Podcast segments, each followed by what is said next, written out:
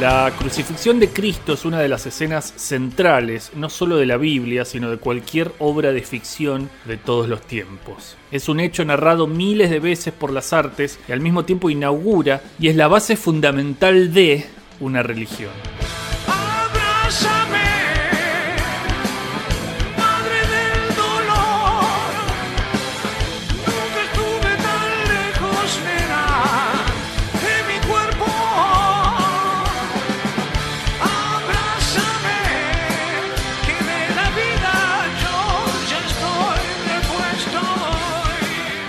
Cristo es crucificado a los 33 años, por exclusiva responsabilidad de Dios, que necesita de ese gesto para de alguna manera existir él mismo, para dar sentido a la religión que él pretende fundar. Como escribió el autor argentino Luis Guzmán, un Dios que exige la prueba más absoluta, llevar su mensaje en el propio cuerpo. Solo una vacilación de la fe puede transmitir una orden tan violenta. La cosa es que la escena de Cristo en la cruz es tema y escenario de dos canciones que juntas podrían conformar un canon. Se trata de Post-Crucifixión, escrita por Luis Alberto Spinetta, y No es Dios todo lo que reluce, del Indio Solari.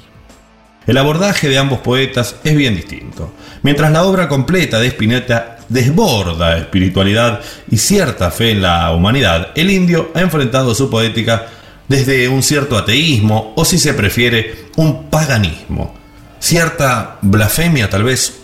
La obra del indio Solari, comprendida en su totalidad, está llena de referencias religiosas. Hay ángeles para tu soledad, milagros que nos merecemos y ocurrirán, luzbelitos que están creídos de haber sido ellos los que nacieron en Belén.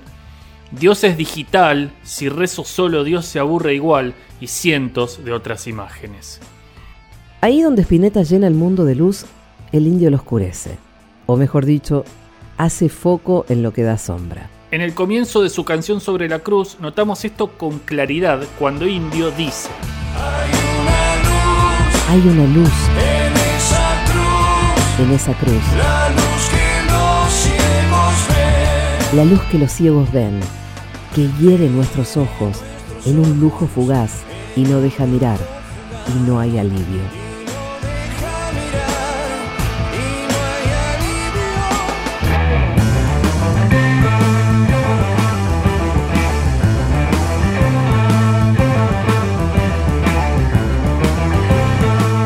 La canción de Spinetta, por otro lado, empieza con una súplica que Cristo en primera persona hace a María.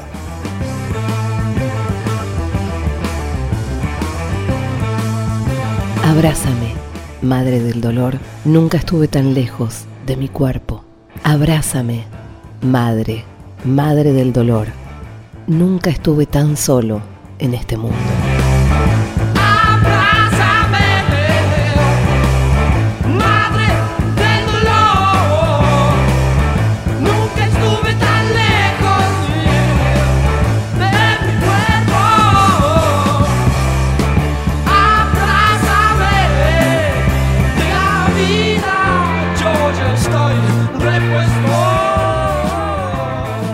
Como ambos artistas son maestros del contrapunto, mientras Spinetta cierra ese pasaje diciendo Amanece y hay resignación. El indio, por otro lado, dice Sonríen todo el tiempo y se hacen ver. Sonríen todo el tiempo y se hacen ver, por lo felices que están de sonreír. En ambos casos, no hay en la escena un ingrediente devoto, lo que hay es una persona, o más de una, en carne viva, colgando de la cruz. Por eso en la canción del indio enseguida aparece un anclaje con el mundo real, el mundo material de la mugre y del dinero. Hay un ladrón en esa cruz, actúa en la eternidad, y al pie estás vos tan ciego, jugando el mercader, que ríe en esa estafa sin pestañear. La humanidad cae con todo su peso sobre el cuerpo de Cristo en el fragmento más memorable de la canción de Spinetta. Es el momento en el que el crucificado, resignado a no ser un dios, resignado a la muerte inevitable, declara. en esta quietud Y en esta quietud que ronda a mi muerte, no tengo presagios de lo que vendrá.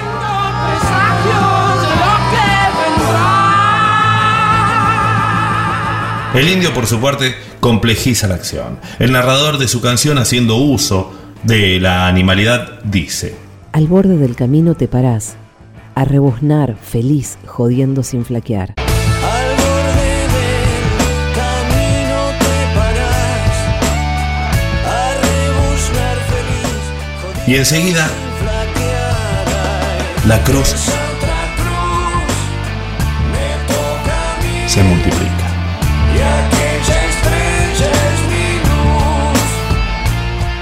Hay en las dos canciones una tensión entre cuerpo y espíritu, entre carne y eternidad. Mientras el Cristo de Espineta pide a su madre que lo abrace, el del indio suplica. Besame justo antes, por favor, de que mis ojos se cierren al final. Ambos Cristos mueren para cumplir con el propósito de su padre, pero mientras el del flaco Espineta se resigna a no tener presagios sobre lo que vendrá y pronuncia la palabra muerte, el del indio cree entender qué está pasando y en ese sentido la oscuridad se desplaza. Nunca se sabe, puede suceder que la vida no termine nunca más. Nunca se sabe, puede suceder, que la vida no termine nunca más.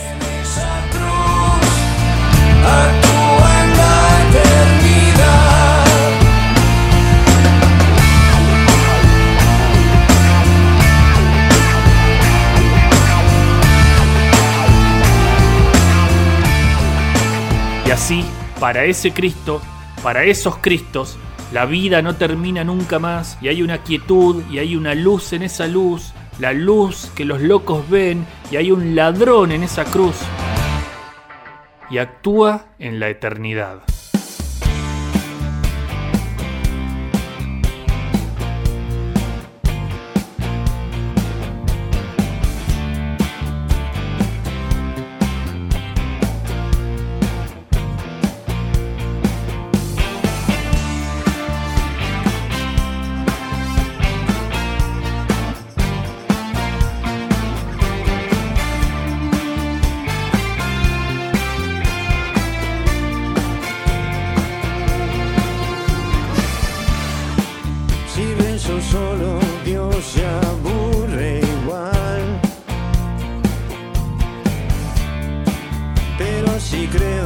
Creo,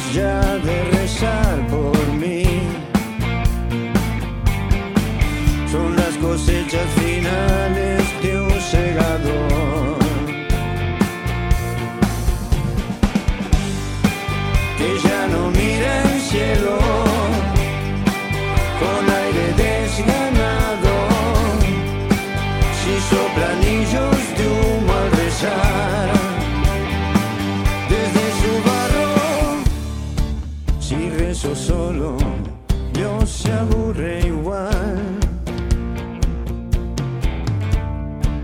Pero así creo me escucha mejor.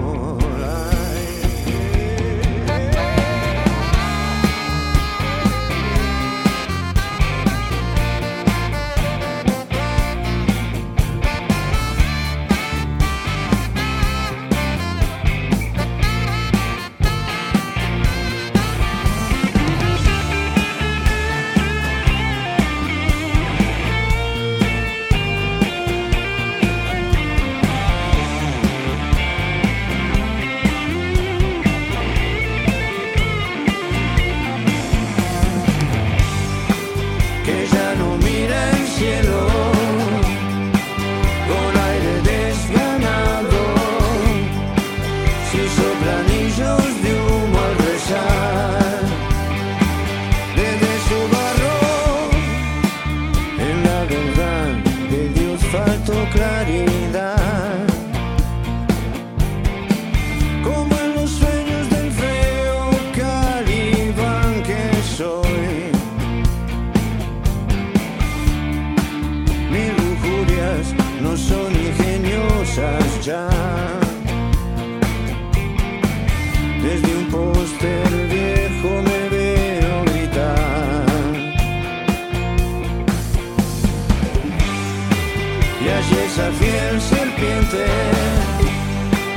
La que jamás te miente, la que se fue enroscando al puñal. Reza y. Quien quiera seas, no vengas ya.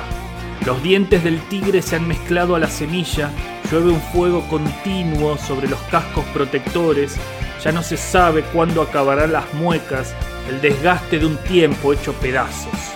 Obedeciéndote hemos caído. La torre subía enhiesta, las mujeres llevaban cascabeles en las piernas, se gustaba un vino fuerte, perfumado. Nuevas rutas se abrían como muslos a la alegre codicia, a las carenas insaciables, gloria. La torre desafiaba las medidas prudentes, tal una fiesta de estrategos era su propia guirnalda.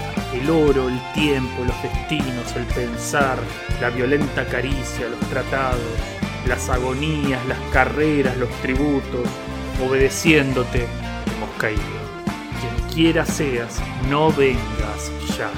Te escupiríamos, basura, fabricado a nuestra imagen de nylon y de orlon, y a ver, Dios mío. A un Dios desconocido, poema de Julio Cortázar.